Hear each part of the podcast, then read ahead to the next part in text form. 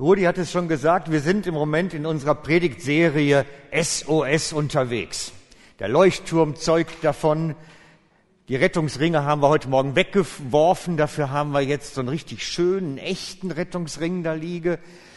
Es geht immer um Rettung, um Lebensrettung.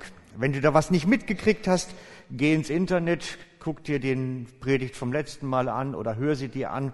Wir haben alles dokumentiert. Heute geht es, heißt die Folge Das Nachtcafé. Eine Geschichte, die ich schon vor Jahren gehört habe, die mir ein Bekannter erzählt hat und dann habe ich sie sogar selber gefunden im Internet, ähm, sie sich wirklich so zugetragen hat. Das Nachtcafé. Ja, was kommt heute? Ne? Was erzähle ich euch heute? Es ist die Geschichte von einem Pastor, der heißt Toni Campolo. Den kennen wahrscheinlich keiner hier, der ist nicht so bekannt. Und er ist ein Baptistenpastor aus, von, aus Nordamerika, oben vom Norden an der Ostküste. Und Toni Campolo erzählt seine Geschichte selber mal, nur damit ihr einen Eindruck kriegt von ihm. Nordamerikaner, Ostküste oben, so Region, wahrscheinlich New York irgendwo Nordosten. Und er ist eingeladen gewesen als Sprecher für eine Konferenz auf Hawaii. Ähm, das Problem dabei der ganzen Geschichte ist die Menge der Zeitzonen. Wisst ihr, wenn, man morgens um 8 Uhr in New York zum Beispiel abfliegt, dann landet man abends 21 Uhr in Honolulu. Das sind 13 Stunden Flugzeit bei der Strecke. Aber weil da ein Zeitunterschied von fünf Stunden drin ist, ist es dann ein Uhr nachts. Könnt ihr mir folgen? Genau. Und ich habe das schon mal selber erlebt, da reagiert der Körper komisch. Da kommt so alles durcheinander einmal. Mit fünf Stunden Zeitunterschied, da hat man zu kämpfen. Und das hat er auch gehabt. Er sitzt also nachts dann im Hotelzimmer und kann nicht schlafen und hat Hunger, weil es wäre ja eigentlich Armbrotzeit. Und hockt dann da, ist hellwach. Jetlag ist nicht, nennt man sowas, das ist nicht lustig. Und so geht er nachts ins Nachtcafé. Das ist so seine Geschichte. Er geht nachts in ein Nachtcafé. Drei Uhr. Setzt sich dorthin, bestellt sich was zu essen und zu trinken, weil man ist ja durcheinander. Und kurz nach ihm kommt eine Gruppe von Frauen herein und setzt sich an den Tisch hinter ihm. Und es war schnell klar, dass es sich um Prostituierte handelte. Sie saßen am Nebentisch, so konnte er ihre Gespräche mithören, zwangsläufig. Eine von ihnen erzählte, dass sie am nächsten Tag Geburtstag hat. Sie war so traurig darüber, weil noch nie in ihrem Leben hat jemand an ihren Geburtstag gedacht oder sich die Mühe gemacht, ihr zu gratulieren oder irgendwie sowas. Der Geburtstag ist immer unter den Tisch gefallen, das ganze Leben lang. Und als die dann wieder weg waren und er saß da alleine mit seiner, was immer auch er bekommen hat zu essen, hat er dann den Wirt gefragt, kommen diese Frauen jede Nacht her? Ja, sagt der Wirt, die kommen jede Nacht zu uns. Wissen Sie auch, wie die heißt, die morgen Geburtstag hat? Sagt der Wirt, ja, die heißt Agnes. Warum fragen Sie? Nun, sagt Campolo, weil wir hier dann eine kleine Geburtstagsparty machen. Der Wirt erzählte der, der Frau, seiner Frau davon und die übernahm es dann zu kochen und zu backen und Campolo sagte, wenn Sie einverstanden sind, dann komme ich morgen früh um halb zwei und schmücken so ein ganz bisschen, dass das Ganze auch wie ein Geburtstag aussieht. Auf keinen Fall, sagt der Wirt, wir übernehmen das. Wir machen den Kuchen, wir machen eine Gelande daher. Jedenfalls war um halb zwei am nächsten Morgen Campolo dann wieder im Café und er hat ein kleines Schild gemacht, Happy Birthday Agnes auch und mitgebracht und alles ein wenig mit dem Wirt zusammen dann nett gemacht. Aber irgendwas muss durchgesickert sein. Das Ganze ist wohl irgendwie ruchbar geworden. Jedenfalls war dann nachts um 3.15 Uhr alle Prostituierten von Honolulu in dem Café. Es hatte sich irgendwie rumgesprochen. Um halb vier dann, wie am Tag zuvor, kam Agnes mit ihrem Freund. Und die ganze Versammlung stimmte ein, Happy Birthday. Und der Toni, der erzählte dann nachher, ich habe noch nie eine Person erlebt, die so durchgeschüttelt wurde wie die Agnes. Das erste Mal in ihrem Leben denkt jemand an ihren Geburtstag und singt ihr ein Lied. Er beschreibt das Ganze und sagt, ihr Mund stand offen, sie war unfähig, irgendwas zu erzählen. Ihr Freund musste sie sogar stützen. Und als wir sangen, bekam sie feuchte Augen. Und als der Geburtstagskuchen hereingetragen wurde mit den ganzen Kerzen, fing sie richtig an zu weinen. Und Harry meinte nur, der Wirt, komm, blas die Kerzen aus, Agnes, wir haben alle Hunger. Und Agnes sagte dann ganz leise, kann ich sie nicht noch ein bisschen behalten, die Torte? Ich habe noch nie in meinem Leben eine Torte gehabt. Und dann sagt der Wirt, ja, ist okay, du kannst die Torte natürlich auch äh, behalten und ist ja schließlich deine eigene. Dann gehe ich jetzt nach Hause und bringe die Torte weg und komme dann wieder. Und er beschreibt das dann so, dass sie wirklich die Torte wie so einen heiligen Gral vor sich hergetragen hat, ganz vorsichtig nach Hause. Und dann sagt der Toni Campolo, der Pastor, sagt dann, dann saß ich da in einem Café ohne das Geburtstagskind mit allen Prostituierten von Honolulu und wusste nicht, was mache ich jetzt mit denen. Das ist natürlich auch eine komische Situation, ziemlich verrückt. Und da sagt er, das einzig Gescheite, was mir in der Situation einfiel, war, komm, lasst uns für Agnes beten. Sagt er, und so bin ich aufgestanden und habe für Agnes gebetet. Ich betete um Rettung, darum, dass sie ihr Leben ändern kann, dass etwas Neues in ihr Leben hineinkommt, dass Gottes Reich im Leben der Prostituierten sichtbar wird, dass Gottes Kraft da hineinkommt. Und als ich fertig war, sagte ich Amen. Und dann lehnte sich der Wirt über die Theke, der Harry, und sagte, hey, Sie haben mir gar nicht verraten, dass Sie ein Pastor sind. Zu welch einer Kirche gehören Sie denn? Und sagte, das war so einer der Momente, in dem einem so die richtigen Worte irgendwie zufallen. Er sagte, ich gehöre zu einer Gemeinde, die Geburtstagspartys für Prostituierte morgens um halb vier feiern. Und Harry, der Wirt, der sagte dann, nein, auf keinen Fall, das kann nicht stimmen, das ist äh, eine Geschichte. Solch eine Gemeinde gibt es nicht. Gäbe es sie, würde ich mitmachen, aber ich bin sicher, sie gibt es nicht. Und da erzählt, endet dann auch seine Erzählung. Und ich denke, das ist so eine von diesen Geschichten dann wieder, wie ich es schon versucht habe beim letzten Mal so deutlich rüberzubringen, dass Gott Gelegenheiten schenkt, wenn wir bereit sind, offen zu sein, zu schauen, sie zu erkennen und hineinzutreten. Ganz unverhofft und ganz kuriose Sachen passieren plötzlich. So wie er mit seinem Jetlag. Da benutzt Gott einen Jetlag letztlich dafür, dass er irgendwie das, das, Licht vom Reich Gottes, das Licht von diesem Leuchtturm jetzt für einen Moment in das, in das Leben von diesen gefallenen Damen da hineinbringen kann. Und ich bin davon überzeugt, dass Gott uns immer wieder, auch uns allen, Gelegenheiten gibt. Gelegenheiten, wie so ein Leuchtturm zu funktionieren. Plötzlich, unerwartet stehen sie im Raum. Und dann ist es unser Job eigentlich nur, wach zu sein und zu reagieren.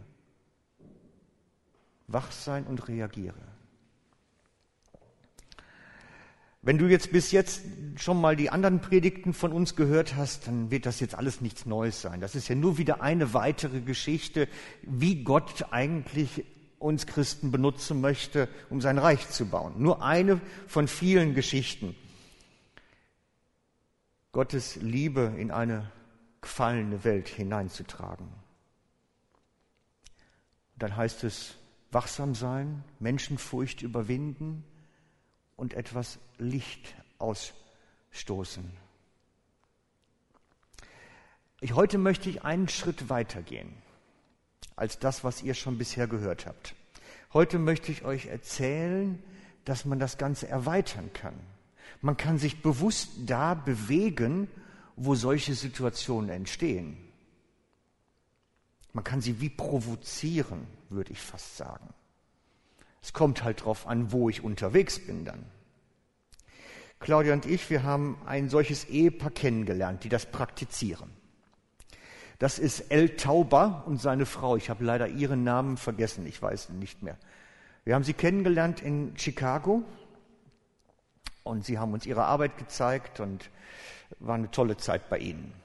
Der Dienst, den sie machen, der heißt Emmaus Ministries, also von den Emmaus-Jüngern her. Kommen da gleich noch drauf. Und sie haben so ein Gespür entwickelt, wo diese Gelegenheiten lauern. Die sind wie Trüffelhunde. Die schnuppern immer so rum und riechen das wahrscheinlich. Ich weiß es nicht. Das ist unglaublich. Aber die haben einen Riecher dafür. Und die wissen natürlich auch genau, wo sie sich bewegen müssen. Die gehen nachts auf den Straßen von ihrem Stadtviertel umher, zu zweit, darum auch Emmaus-Jünger, zu zweit unterwegs sein. Und dann passiert's halt. Da ist der Gedanke her. Gehen sie nachts zu zweit, sind sie auf den Straßen und Gott hat ihnen etwas ganz Besonderes gegeben. Sie sammeln sich prostituierende Männer ein. Sich prostituierende Männer ein und nehmen sie mit nach Haus, wo sie Nachtquartier bekommen, zu essen bekommen. Das ist ein ganz verrückter Dienst, weil man kann sich gar nicht vorstellen, wie viele es davon wirklich gibt. Das ist ein richtig großer Dienst, den die machen. Und ich habe etwas besorgt. Ich hoffe, dass was technisch irgendwie herbringe. Ähm, Sie haben ein, ein Video gemacht, weil Sie sind auch Musiker noch dabei, ein Musikvideo gemacht, wie Sie in Ihrem Viertel da unterwegs sind und da hinein spielt dieses Video. Und wir sind bei Ihnen gewesen, also ich hab die, wir haben die Orte, als Claudia und ich uns den Video angeschaut haben, haben gesagt, guck mal, da waren wir, guck mal, da waren wir. Denn die Orte gibt's wirklich und es ist wirklich so ihr Dienst. Und ich versuche jetzt nochmal ein Musikvideo zu zeigen. Ich weiß nicht, ob's klappt. Wir versuchen es einfach. Wer sich da noch ein bisschen weiter rein vertiefen möchte in die Thematik von den beiden, es gibt ein Video auf YouTube, der ist über eine Stunde lang und der die Arbeit auch beschreibt, aber es ist halt auf Englisch komplett. Es ist, so ist es dort. Wir haben es gesehen. Und die Arbeit, die, wo die unterwegs sind, das ist wirklich in den Abgründen der Großstadt. Dass man da überhaupt leben kann, zum Teil, wo die leben, ist unglaublich. Und sie sind wie die Trüffelschweine, sage ich dazu, die suchen die Gelegenheiten. Und sie wissen, wir müssen dahin gehen, wo die Gefallenen sind. Wo die sind, die Gott in einer besonderen Weise am Herzen liegen. Wo die sind, die gefallen sind, die in Schwierigkeiten sind und die Gott ein Anliegen sind. Und dann ergeben sich Gelegenheiten. Dann gibt uns Gott diese Möglichkeiten, mit solchen Menschen in Beziehung zu treten. Gott schickt uns Menschen über den Weg, ganz normal, jedem von uns, aber wir können auch suchen gehen. Das ist heute die Erweiterung der ganzen Geschichte. Es gibt die Möglichkeit, sich wirklich auf die Socken zu machen. Jesus ist gekommen, das habe ich letztes Mal schon gesagt, der Menschensohn ist ja gekommen, um zu suchen und zu retten, was verloren ist. Und wenn Jesus in uns lebt, hat er das gleiche Anliegen wie damals.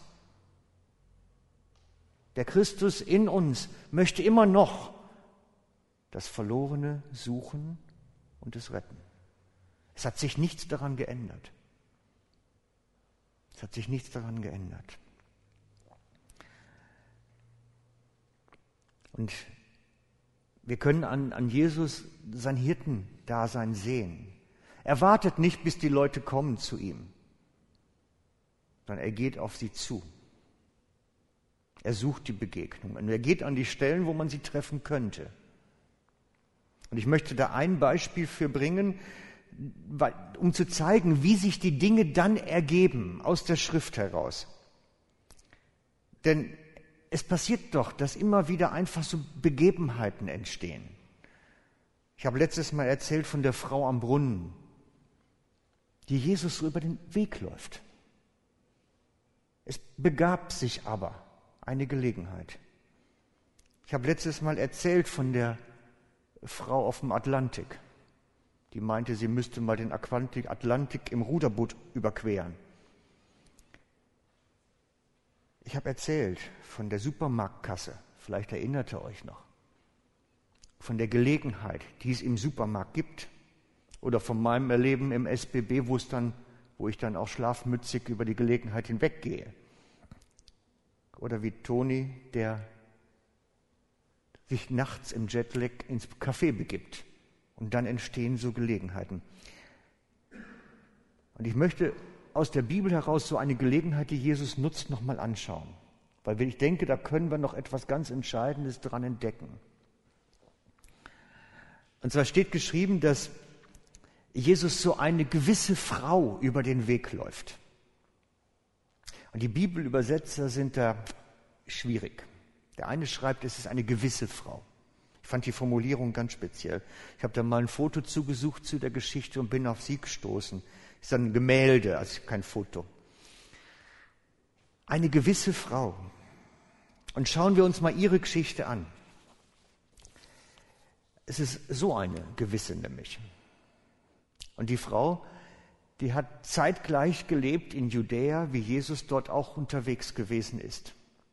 Und wie Jesus ist auch sie über die Dörfer gezogen, um ihrem Geschäft nachzugehen.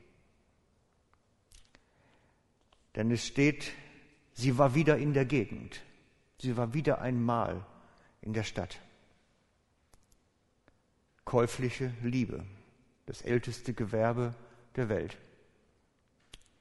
Man kannte sie in den Dörfern, denn sie fiel durch ihr Äußeres auf. Sie waren zu erkennen. Sie kleideten sich ein bisschen anders und trugen die Haare vor allem anders. Und dafür verachtete man sie. Sie wurden verachtet. Kinder und Jugendliche zeigten mit dem Finger und die alten Frauen vor den Häusern tuschelten. Die vornehmen Pharisäer wechselten den Straßenseite, bloß nicht in die Nähe kommen. Keiner grüßt und auf ein Fest wurde sie mit Sicherheit nicht eingeladen. Niemand wollte eigentlich so mit ihr zu tun haben, offiziell. Doch im Geheimen, im Dunklen des Nachts kamen die Kunden, die, die tagsüber die Straßenseite wechseln, die kommen dann im Dunkeln. Sie hatte ein pikantes Gewerbe, würden wir sagen. Man nannte es damals eine Wanderhure. Das waren die, die über die Dörfer zogen. Und im Normalfall in dieser Zeit wurden Frauen aus der Not heraus zu so etwas. Denn es war üblich, dass die Ehemänner die Frauen versorgten und wenn die das nicht mehr konnten, machten es die Kinder. Wenn das aber keiner machte, hatten sie nichts. Kein Einkommen, nichts. Selbst nicht mal Grundbesitz. Sie konnten nicht erben. Sie hatten einfach nichts. Und das Einzigste, was sie dann zu verkaufen hatten, war ihren Körper. Notprostitution. So wie die Männer in Chicago. Gleiche Geschichte eigentlich.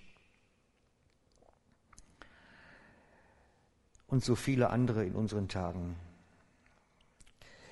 In der Öffentlichkeit wollte niemand etwas damit zu tun haben. Und ganz ehrlich, auch heute wird man komisch noch angeschaut.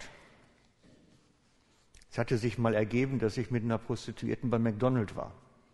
Weil das war der einzigste Ort, wo ich dachte, wo ich noch so im sicheren Gefilden mit ihr sein konnte, um mit ihr reden zu können, ohne dass das ruchbar wird. Aber da wird man schon komisch angeschaut, wenn man da am Tisch hockt dann. Da wird man schon komisch angeschaut. Das ist ungefähr so, vielleicht erinnert euch an die Jugend-Kinderzeit, wenn man äh, im Klassenraum gemieden wird, wenn keiner mit einem was zu tun haben will. Oder man kommt ins Büro morgens und plötzlich ist alles still. Kennt ihr auch, ne? Da weiß man genau, jetzt haben sie über einen geredet. Das sind so die Momente, die braucht man nicht, aber sie passieren. Denn eigentlich möchten wir alle gemocht werden. Wir alle. Jeder Mensch hat diese Sehnsucht in sich nach Liebe, nach Anerkennung. Bei ihr war das so, dass da viel kaputt gegangen ist, garantiert. Bei dieser Frau. Wisst ihr, Judäa war damals zu der Zeit nicht unbedingt ein riesiges Land, so von den Distanzen her. Und so war es eigentlich klar, dass in der Zeit, wo Jesus und sie auch unterwegs waren, sich die Wege irgendwann mal kreuzen. Außerdem, Gott macht ja schließlich so Gelegenheiten. Es begab sich aber. Und so lebte ein vornehmer Mann mit Namen Simon, ein Pharisäer, in einem, einer kleinen Stadt. Ich weiß nicht, welche das war. Und wir müssen uns das ein bisschen so vorstellen. Der lud jetzt, hörte Jesus kommt und sagt, wow, so ein berühmter Mann. Den lade ich jetzt mal ein. Und wir müssen das so ein bisschen von der Kultur her verstehen. Die, die Häuser der reichen Juden hatten im Hof eine Säulenhalle. Und dann gab es einen erhöhten Bereich und einfach den niedrigeren Bereich. Und es war nach der Sitte des Morgenlandes durften dann Fremde oder auch die Dorfbevölkerung zuschauen, wie sie da ein Gelage haben.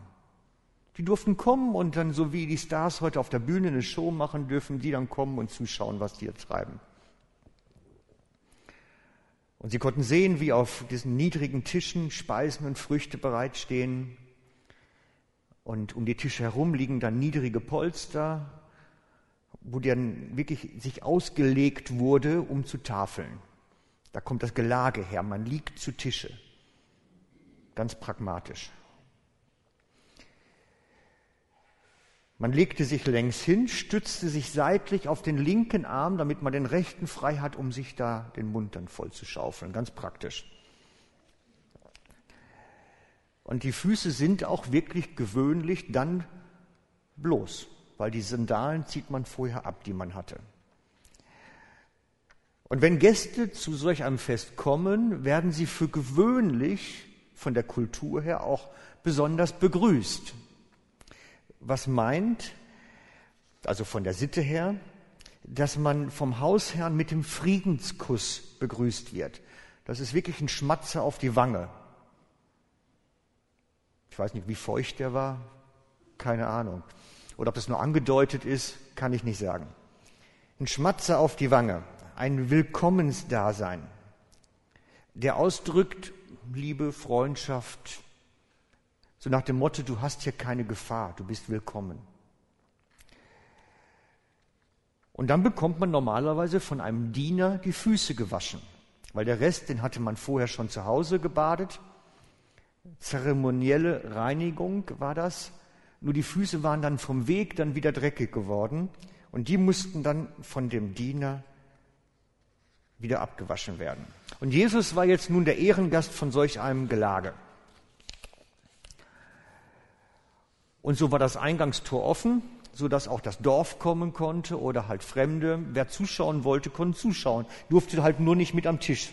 Das ist dann der andere Bereich. Und so nahm diese gewisse Frau ihren ganzen Mut zusammen und ging zu den Zuschauern, weil sie hörte, Jesus ist da. Der große, berühmte Jesus, denn sein Ruf war ja schon durchs ganze Land gezogen, von dem man ja so vieles gehört hatte. Und sie hatte wohl wahrscheinlich das schon mitbekommen, dass, dass er nicht die Leute verachtet für das, was ihnen geschehen ist. Dass er sie annahm, erstmal bedingungslos und nicht Vorbehalte hatte. Und dass er sich auch mit Leuten umgab, die speziell sind, sagen wir mal.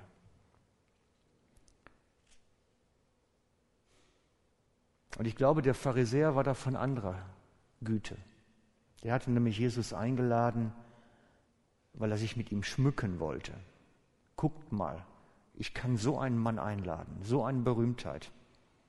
Ich kann das, ich kann für den ein Gelage machen. Dem ging es nicht um Jesus, dem ging es um sich selber, um seine Anerkennung und seine Ehre. Das ist eigentlich eine völlig egoistische Einladung. Das ist ungefähr so, als wenn ich jetzt sagen würde, ich lade mir irgendeinen so Schweizer Volksmusikstar zu mir nach Hause ein und das Dorf darf schauen, wie ich mit ihm auf dem Balkon sitze und Kaffee trinke. So ungefähr müsst ihr euch das vorstellen. Jedenfalls hatte diese Frau gehört, Jesus ist Ehrengast im Hause des Pharisäers, die Tür war offen, sie fasst den Mut zusammen, geht hinein, unter die Leute. Das ist natürlich schon sie als Prostituierte unter den Blicken des Pöbels da hinein. Und wir wissen nicht genau, wie es dann zugegangen ist, nur sie ist zu Jesus gegangen. Sie hat sich ein Herz gefasst, ist die Stufen hochgegangen bis dahin, wo die Ehrengäste liegen. Und jeder wusste, wer die Frau war und die haben mit Sicherheit die Luft angehalten. Was jetzt? Was passiert jetzt? Wird er sie fortscheuchen? Was wird Jesus machen? Die Frau fällt vor Jesus nieder und weint so sehr, dass seine Füße davon nass werden. Nein, er weist sie nicht von sich, sondern er lässt es geschehen, lässt sie nah an sich heran, gibt ihr Nähe, gibt ihr Wert. Er nimmt sie an. Das muss eine überwältigende Situation gewesen sein noch ein bisschen besseres Bild gefunden dazu, wie sich das ein Maler vorgestellt hat. Die Füße von Jesus sind vom, von den Tränen angefeuchtet und sie nimmt die Haare und trocknet die Füße mit den Haaren. Offene Haare sind ein Zeichen für Prostitution gewesen. Normalerweise trug man die Haare, ich weiß nicht, ob es verknotet war oder zugebunden, das weiß ich nicht. Genaue Vorstellung habe ich nicht. Aber offene Haare waren Zeichen für unten sein, ganz unten sein. Und sie trocknet Jesu Füße mit ihren Haaren wieder ab und holt dann vermutlich mit zitternden Händen aus der Tasche das Kostbarste, was sie hat, ein Vermögen, ein kleines Fläschchen Öl. Man sagt, dass es ein Jahresgehalt ungefähr wert ist. Das ist wirklich eine teure Geschichte. Wahrscheinlich ihr großer Schatz, ihre Sicherheit für die Zukunft, ihre Rentenkasse, wer weiß. Und sie beginnt dann mit dem Öl Jesu Füße zu ölen. Und das war geruchsintensives Öl. Das konnte jeder riechen im Raum. So intensiv war das. Und ich glaube, an diesem Tag ist diese Frau geheilt worden, an ihrem Herzen. In ihr ist wieder etwas zusammengekommen. Sie hat entdecken dürfen, dass Gottes Liebe auch für sie ist. Sie ist nicht diejenige, die aussortiert wird, von, wie von der Gesellschaft. Sie ist nicht jemand, die, die verachtet wird, sondern Gott sagt Ja zu ihr. Das hat sie entdecken dürfen. Das ist ihre Geschichte an dem Tag. Wir haben sehen dürfen eine Geschichte, wie sie wieder heil wird daran. Dass sie entdecken durfte Gottes Liebe und seine Annahme ist auch für sie. Und der Gastgeber, der Simon, hatte natürlich mit der Szenerie seine Probleme. In seinem Haus so ein Vorfall. Denn in seinen Augen war Frauen sowieso nichts wert. Frauen hatten ungefähr den Wert einer Kuh. Ne, dann könnt ihr euch ungefähr ausmalen wie man das kalkulierte und damit umging. Und diese Frau war noch weniger wert, wahrscheinlich wie ein Hund oder so. Doch für Jesus war sie wertvoll. Sie hatte alle Aufmerksamkeit verdient. Es begab sich die Gelegenheit, ein Leben wieder zu heilen. Und er nutzt sie. Wir dürfen sehen, das Zerbrochene ist für Gott ein Schatz. Zerbrochenes Leben ist für Gott ein Schatz. Und ich möchte die ganze Geschichte jetzt mit euch einmal lesen, damit ihr jetzt einen kleinen anderen Blickwinkel habt durch das, was ich euch erzählt habe von der Kultur her. Einmal wurde Jesus von einem Pharisäer zum Essen eingeladen. Er ging in das Haus dieses Mannes, begab sich an den Tisch. Da kam eine Prostituierte herein, die in der Stadt lebte. Andere schreiben, dass sie gerade in der Stadt war. Sie hatte erfahren, dass Jesus bei dem Pharisäer eingeladen war. In ihrer Hand trug sie ein Fläschchen mit kostbarem Öl. Die Frau ging zu Jesus, kniete bei ihm nieder und weinte so sehr, dass seine Füße von ihren Tränen nass wurden. Mit ihrem Haar trocknete sie die Füße, küsste sie, goss das Öl darüber. Der Pharisäer hatte das alles beobachtete und dachte, wenn dieser Mann wirklich ein Prophet wäre, müsste er doch wissen, was für eine Frau ihn da berührt. Sie ist schließlich eine stadtbekannte Hure. Simon, ich will dir etwas erzählen, unterbrach ihn Jesus in seinen Gedanken. Ja, ich höre zu, Lehrer, sagte Simon. Ein reicher Mann hatte zwei Leuten Geld geliehen. Der eine Mann schuldete ihm 500 Silberstücke, der andere 50. Weil das Geld aber nicht zurückzahlen konnten, schenkte er es beiden. Welcher von den Männern, beiden Männern wird ihm nun am meisten dankbar sein? Simon antwortete, bestimmt der, dem er die größere Schuld erlassen hat. Du hast recht, bestätigte ihm Jesus. Dann wandte er sich der Frau zu und sagte zu Simon, siehe diese Frau an. Ich kam in dein Haus und du hast mir kein Wasser für meine Füße gegeben, was doch sonst selbstverständlich ist. Aber sie hat meine Füße mit ihren Tränen gewaschen und mit ihrem Haar getrocknet. Du hast mich nicht mit einem Kuss begrüßt, aber seit ich hier bin, hat diese Frau gar nicht mehr aufgehört, meine Füße zu küssen. Du hast meinen Kopf nicht mit Öl gesalbt, während sie dieses kostbare Öl sogar über meine Füße gegossen hat. Deshalb sage ich dir, ihre vielen Sünden sind ihr vergeben. Und darum hat sie mir so viel Liebe erwiesen. Wem aber wenig vergeben wird, der liebt auch wenig. Seht ihr den großen Zusammenhang in der Geschichte? Und wieder so eine Geschichte unter dem Titel es begab sich aber. Und ich glaube, der Christus in dir möchte das Gleiche tun. Der Christus in dir möchte Menschen zur Heilung lieben. Er möchte Gnade Gottes ausgießen in diese Welt, zu denen, die zerbrochen sind, zu denen, die keinen haben. Jesus stellte sich den Menschen seiner Tage, oh, das ist die Kamera, okay. Jesus stellte sich den Menschen seiner Tage wie folgt vor. Er sagte, der Geist des Herrn ruht auf mir, weil er mich berufen und bevollmächtigt hat. Er hat mich gesandt, den Armen die frohe Botschaft zu bringen. Ich rufe Freiheit aus. Für die Gefangenen, den Blinden sage ich, dass sie sehen werden und den Unterdrückten, dass sie von jeder Gewalt befreit sein sollen. Ich verkünde ihnen ein Jahr, in dem der Herr seine Gnade zeigt. Und das ist dann geschehen. Und das geschieht bis heute durch uns, durch jeden von uns. Wenn du also heute Nachmittag zum Geburtstagskaffee von Tante Martha gehst oder wo auch immer hin, dann denke dran, vielleicht gibt es eine Gelegenheit. Ich weiß nicht, was du heute Nachmittag vorhast, aber wäre ja nicht schlecht. Vielleicht gibt es eine Gelegenheit oder morgen früh beim Posten im Koop oder Migro oder wo du hingehst auch. Vielleicht gibt es eine Gelegenheit wie an der Supermarktkaste von der letzten Predigt, wo man halt was ausgießen kann in diese Welt. Wen schickt Gott dir über den Weg? Halte die Antennen aufrecht. So wie so ein kleines Marsmännchen. Ne? Schön aufrecht halten, die Antenne.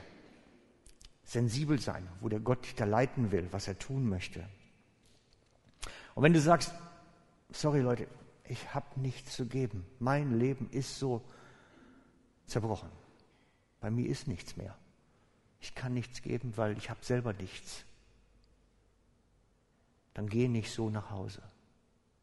Gott möchte auch dein Leben berühren. Gott möchte dass du dann derjenige bist heute Morgen, der heil werden kann. Und das wünsche ich mir für dein Leben, wenn das zutrifft. Denn Gott ist derjenige, der dein Wohl im Sinn hat. Der im Sinn hat, dass du wieder Leben leben kannst. Es gibt kein Argument, nach Hause zu gehen und zu sagen, war halt doch nicht. Wir machen das nachher so, dass wir nach dem Gottesdienst noch hier vorne ein bisschen Musik haben. Und in der Zeit kannst du dann kommen und dann reden wir kurz und dann beten wir dafür und wir schauen zu, wo Gott seine helfende Hand in deinem Leben dann ausstrecken kann. Er hat dein Wohl im Sinn. Und das wünsche ich mir für dein Leben auch. Ich möchte jetzt mit uns beten. Jesus, und ich danke dir, dass du derselbe bist gestern, heute und in Ewigkeit. Dass du derselbe bist, der immer noch das Zerbrochene sieht und das Verlaufene wieder heimführen möchte. Dass du immer noch derselbe bist, der unser Wohl im Sinn hat und nicht das Chaos. Und dass du derjenige bist, der aktiv eingreifen möchte. Und ich möchte dich jetzt bitten, dass du kommst und unsere Herzen anrührst. Dass du kommst und uns zeigst, wo du etwas in unserem Leben tun möchtest. Dass du uns berührst, Leben veränderst, hineinkommst. Du bist der große Heiland und Helfer, auf den wir vertrauen. Komme du jetzt und segne uns.